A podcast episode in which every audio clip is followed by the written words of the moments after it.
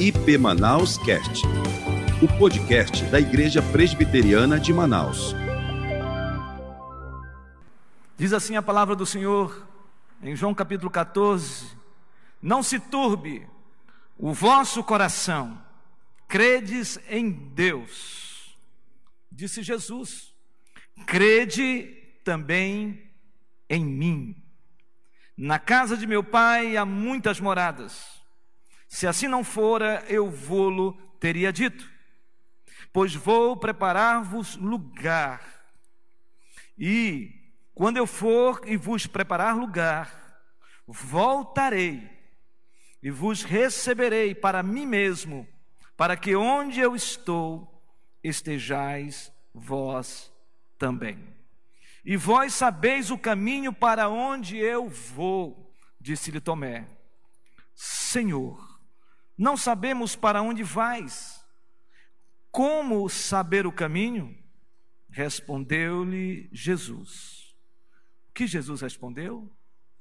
Eu sou, eu sou, eu sou o caminho, eu sou a verdade e eu sou a vida. Ninguém vem ao Pai senão por mim. Vamos orar? Senhor, em nome de Jesus nós clamamos nesta noite que o Senhor estenda a sua mão santa, que o Senhor estenda o seu consolo através do seu espírito sobre a vida do pastor Wellington, do pastor Demétrios, do Caleb, da Cibele, da Abigail. Senhor, nós estamos como igreja, com os corações doridos, mas com a convicção, a convicção, segundo a Sua palavra, de que a tua serva já está com o Senhor. Mas nós pedimos, Deus, que tu venhas com o teu bálsamo sobre a casa do pastor Wellington e o assista, fortaleça, dê ânimo nesta caminhada nesta caminhada desafiadora. Faz isso, Senhor. Pastor amado, querido desta igreja, que agora precisa mais do que nunca da tua assistência, Senhor, do apoio da igreja, no nome de Jesus, Pai. Cuida, Senhor, cuida, em nome de Jesus. Amém, Senhor.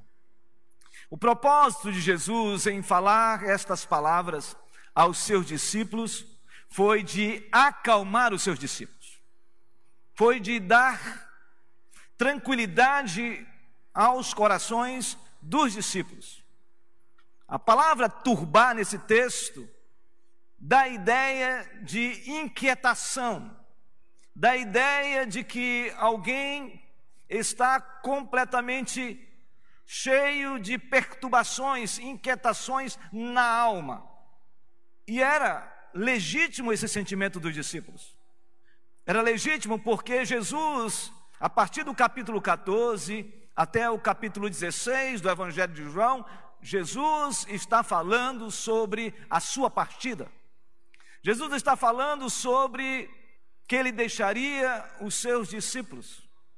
Depois de três anos de relacionamento particular e público com seus discípulos, onde criou-se uma relação de paternidade, de fraternidade, de, de percepção clara de que quem estava no meio deles, de fato, era e é o Filho de Deus.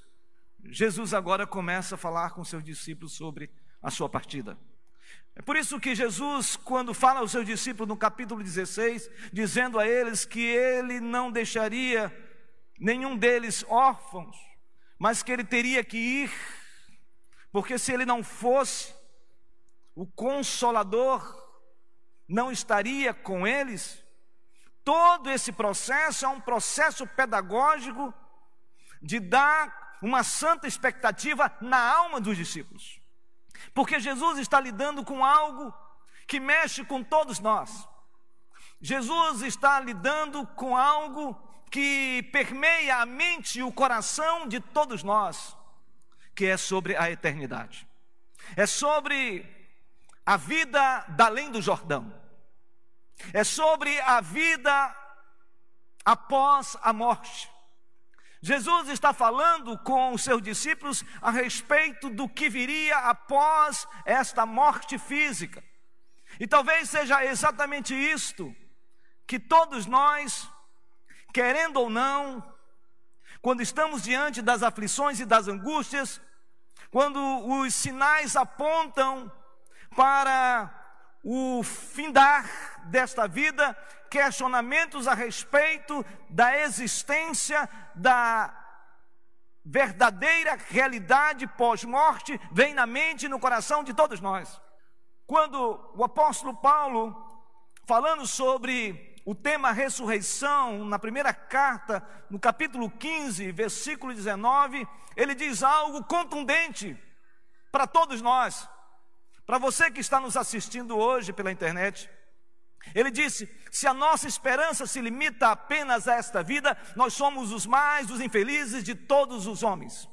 Eu penso, irmãos e irmãs, que, que nesse tempo de pandemia que nós estamos vivendo, esse tempo onde estamos face a face com a palavra chamada morte, onde pessoas próximas, entes queridos, têm falecido, pessoas que do seu trabalho que conviveram com você e convivia com você e de alguma maneira, subitamente por causa desta doença terrível, já não está mais com você.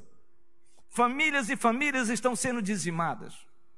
E é perceptível não só no mundo, mas na vida dos próprios crentes, um certo, uma certa inquietação a respeito dessa realidade que se estampa na nossa face, nos nossos traços fisionômicos.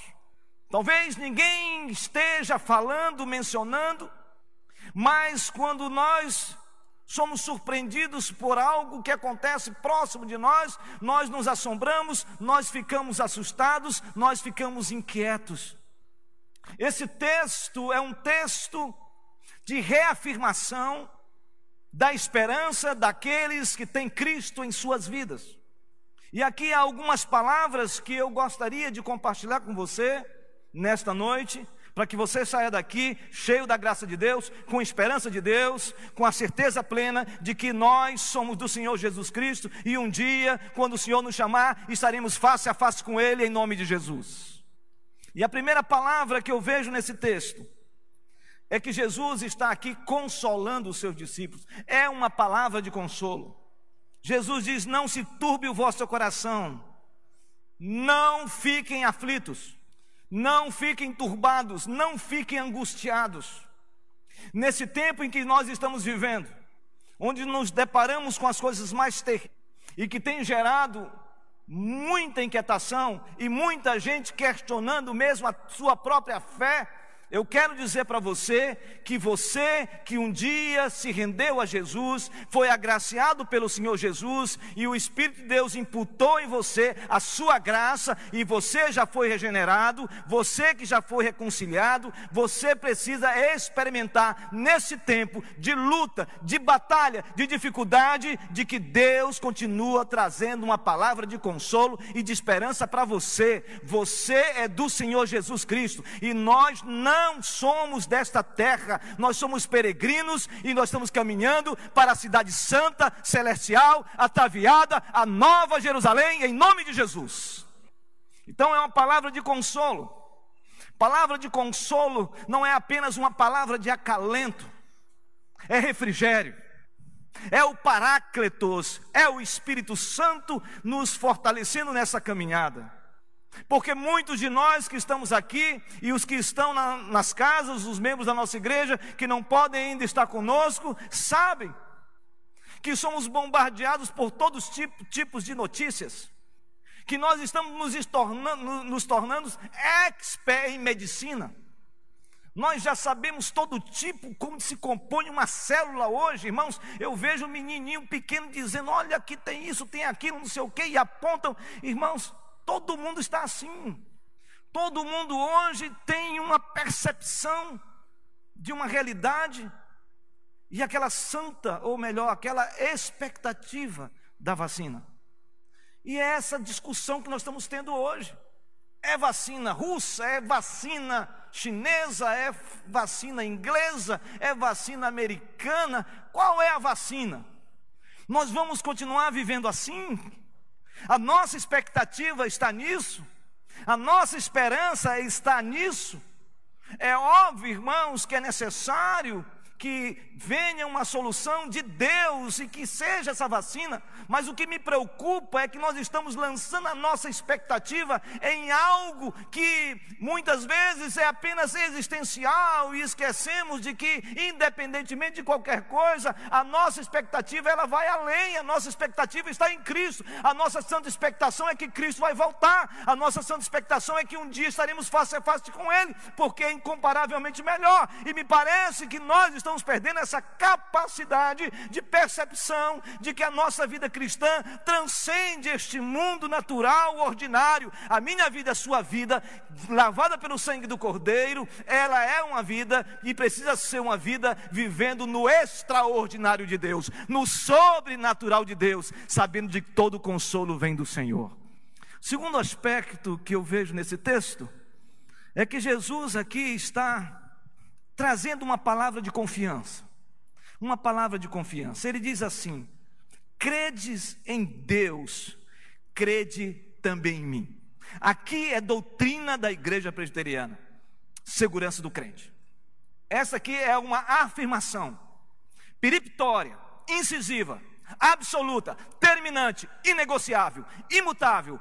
Crede em Deus, crede também em mim.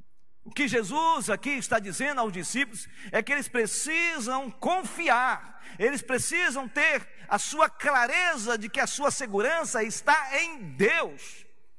A nossa segurança não está no homem, a nossa segurança não está nas coisas, a nossa segurança não está no nosso segurança, não está nas coisas, meus irmãos. A nossa segurança está em Deus.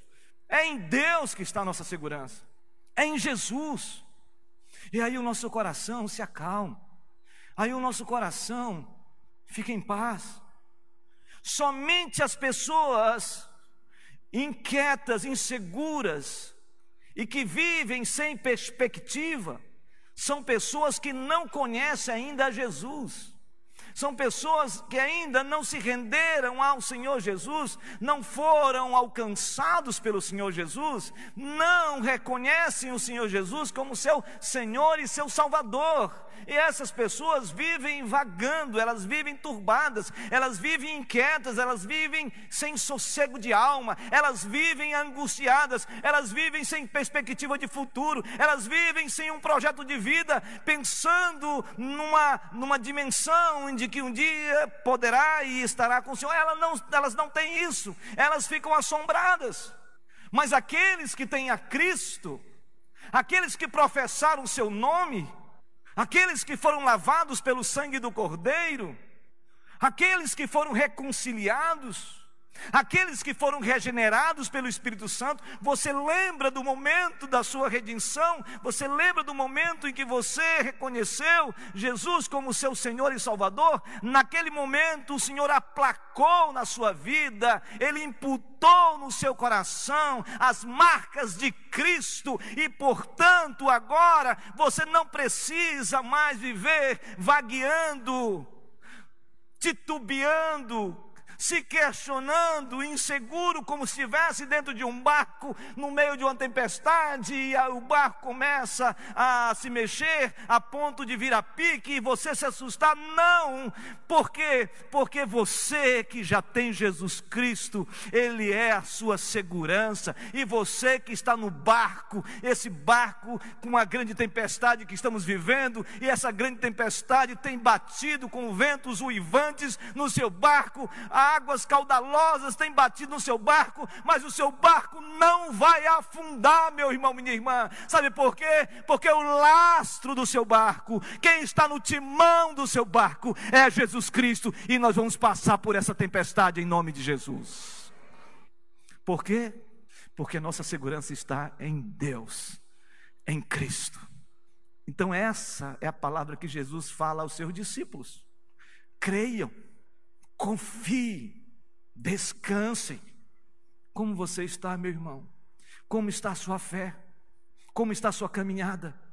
Sabe, durante esses 40 dias que eu ligava, falava com o Hélito, com o pastor Wellington, eu perguntava como você está. E ele dizia: Eu estou do lado da minha loira, e do lado dela eu vou ficar até o fim, porque eu creio, eu creio em Deus, eu creio que o Senhor pode levantá-la, e eu creio que o Senhor pode levá-la, eu creio. Isso é segurança. Eu quero que você saia daqui forjado com essa convicção, com essa palavra de confiança, de que você, meu irmão, minha irmã, que está aqui nesta noite, você que está nos assistindo pela internet, eu quero dizer para você que você seja oxigenado nessa noite, revitalizado nessa noite, cheio de santa expectativa, com uma certeza plena de dizer aquilo que Paulo disse: nem olhos viram, nem ouvidos ouviram, e nem jamais penetrou em coração humano o que Deus tem preparado para aqueles que o amam. Palavra de confiança, palavra de consolo e palavra de esperança. Porque o texto diz, no verso 2: Na casa de meu pai há muitas moradas. Se assim não fora, eu vou-lhe teria dito, pois vou preparar-vos lugar. E quando eu for e vos preparar lugar, voltarei e vos receberei para mim mesmo, para que onde eu estou estejais, estejais vós também palavra de esperança. Porque depois Jesus falar para eles: Não se turbe o vosso coração, crede em mim, crede também em Deus. Ele diz: Na casa de meu pai há muitas moradas, há muitas mãos. A nossa vida ela não se restringe a essa vida ordinária. A nossa vida ela não se restringe a esta vida natural. Quando o Senhor Deus disse que o corpo volte à terra, ao pó, e o Espírito a Deus que o deu, aqui está uma mensagem contundente de que existe a eternidade, que existe depois desta vida a vida eterna. Se você ainda não entregou, se você ainda não se submeteu ao senhorio de Cristo, se você ainda não confessou Jesus como seu Senhor e Salvador, se você ainda não professou a sua fé em Cristo Jesus, meu irmão, minha irmã, faça isso hoje, porque na casa do Senhor há muitas moradas.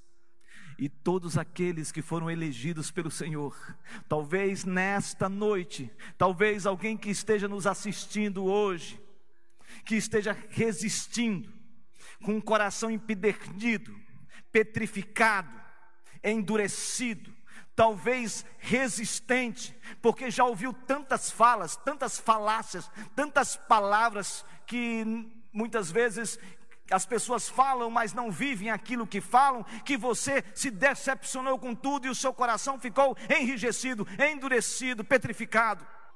Mas eu creio, eu creio na palavra de Deus, porque quando a palavra de Deus é pregada, ela jamais voltará vazia, como diz o profeta Isaías. Eu creio, eu creio na graça irresistível. Que quando uma palavra é lançada ao coração de um homem e de uma mulher, por mais resistente, endurecido, crítico, cheio de dificuldades e resistências por causa de tantos desmandos no meio da, dessa vida religiosa que nós vivemos, mas assim mesmo, eu creio que esta palavra ela é lançada e ela cai numa boa terra e essa boa terra vai frutificar a cem, a melhor a 30, a 60, a 100 por um. Eu creio nisso.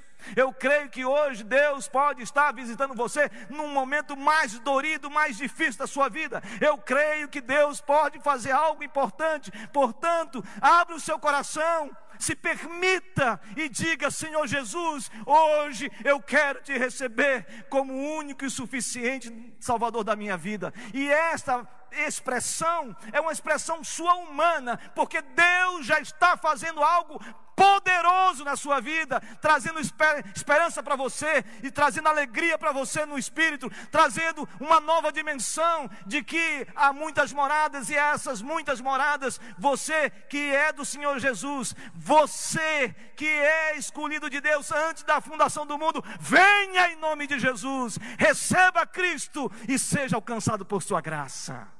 Palavra de esperança. Porque ele disse: se assim não fora, eu vou-lhe teria dito, pois vou preparar-vos lugar. Ele mesmo prepara o lugar. E aí ele diz: e quando eu for e vos preparar lugar, eu voltarei. Essa é a nossa esperança. Eu voltarei. Jesus vai voltar.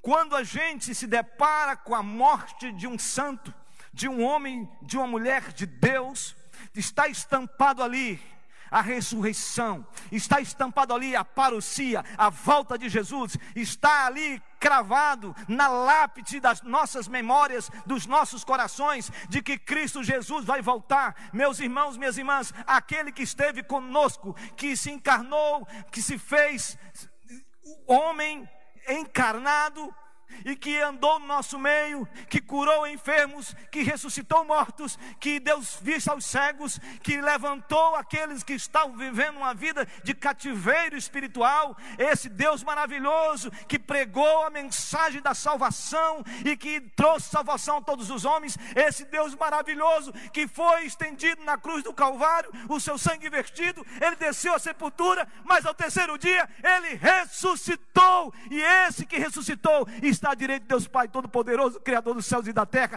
e esse que está à direita de Deus Pai Todo-Poderoso, Criador dos céus e da terra, há de voltar para redimir, para resgatar, para viver com a noiva, que é você, que somos nós, a igreja de Jesus.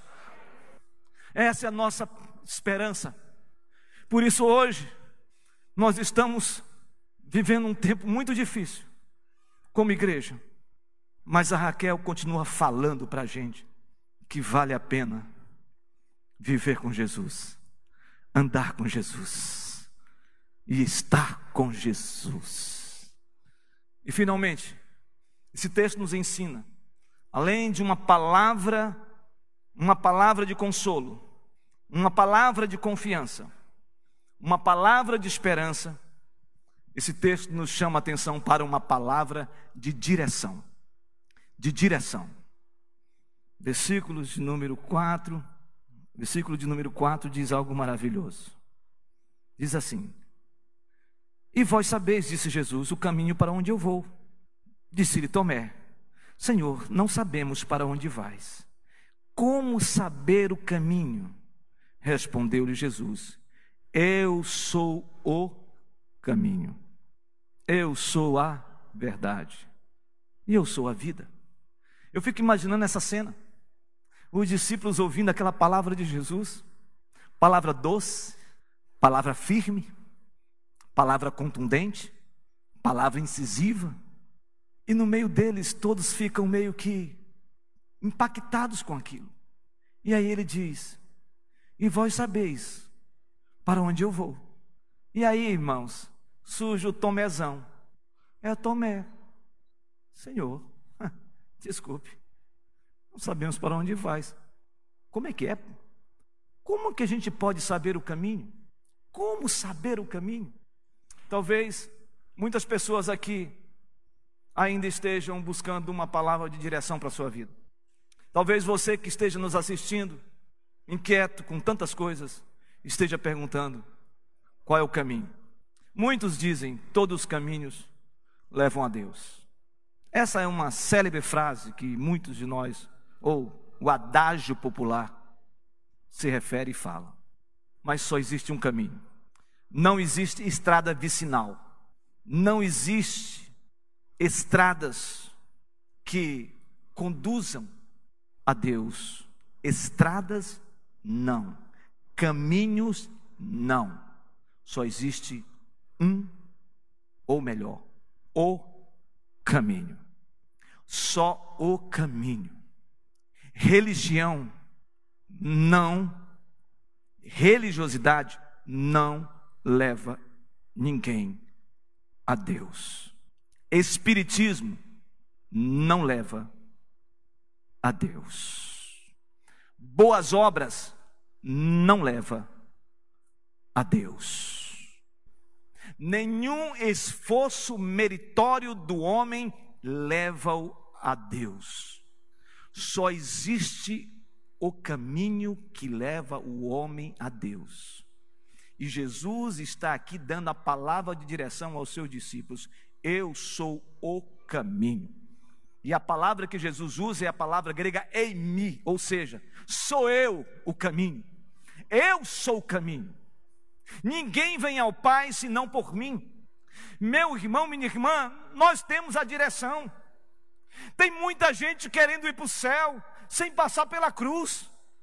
Tem muita gente querendo ir para o céu sem experimentar o caminho da cruz. É Cristo Jesus, o Cristo crucificado, o caminho é Jesus. E Jesus está falando isso para os seus discípulos.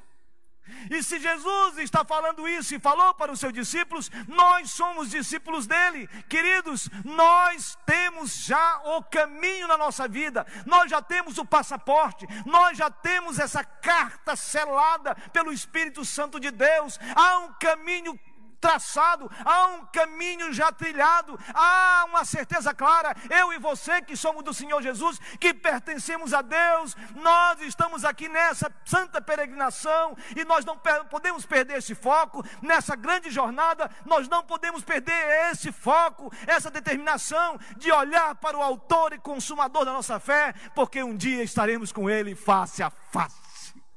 Face a face. Eu quero concluir esta mensagem eu quero concluir esta mensagem lendo com você Apocalipse. Por favor, livro de Apocalipse. Abra lá em Apocalipse 21, por gentileza. Gostaria que você ficasse de pé, por favor. E você abra, você está com seu celular, abra esse texto. Nós vamos ler todos juntos. Apocalipse, capítulo 21. Você que está em casa, leia também esse, esse texto. Porque Jesus tem uma palavra de consolo para você, Jesus tem uma palavra de confiança para você, Jesus tem uma palavra de esperança para você, Jesus tem uma palavra de direção para a sua vida. E diz assim, Apocalipse capítulo 21. Vamos ler em voz alta, declarando isso em nome do Senhor Jesus, para que não somente nós ouçamos, mas também todas as forças contrárias ouçam que nós cremos e como nós veremos e estaremos face a face com o Senhor. Vamos declarar isso fortemente em nome de Jesus. Leiamos, irmãos, Apocalipse capítulo 21. Vi novo céu e nova terra, pois o primeiro céu e a primeira terra passaram, e o mar já não existe. Vi também a cidade santa a nova Jerusalém, que descia do céu, da parte de Deus, ataviada como noiva, adornada para o seu esposo.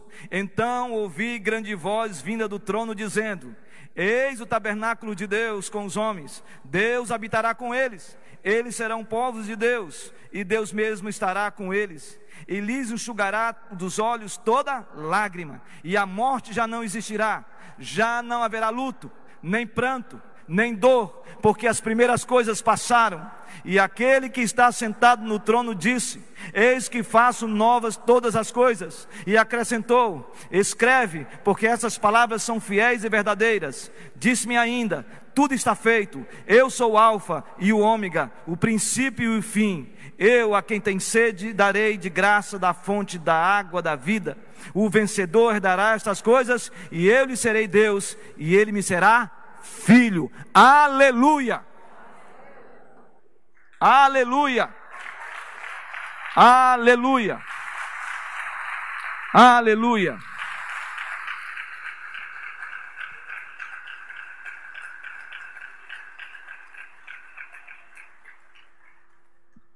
Aleluia! Num dia de muita dor e tristeza, mas também é um dia de esperança. Não se turbe o vosso coração. Crede em Deus, crede também em mim. Na casa de meu pai há muitas moradas. Se assim não fora, não vou-lo teria dito. Mas vou preparar lugar, e quando eu for, eu levarei vocês comigo, Senhor, não sabemos para onde vais, como saber o caminho? Tomé, eu sou o caminho e a verdade e a vida. Ninguém vem ao Pai senão por mim. Que essa palavra fique indelevelmente nos nossos corações nessa noite, nesse tempo que estamos vivendo. E que o Senhor, Deus Consolador, console você, console a sua casa, console a sua vida, console a sua família e console a igreja do Senhor. Que seja assim, para o louvor e glória do nome de Jesus. Pastor José João. Vamos orar. Senhor Deus, muito obrigado por esta palavra. Coloca no coração do teu povo, não só os que estão aqui, os que estão em casa, e ajuda-nos a viver nessa expectativa santa. E o melhor o Senhor reservou para o final. E a graça do Senhor Jesus o amor de Deus, o nosso Pai, e as consolações, as virtudes, a comunhão, o poder do Espírito Santo esteja sobre vós, irmãos, e sobre a igreja do Senhor espalhada em toda a face da terra, agora e para sempre.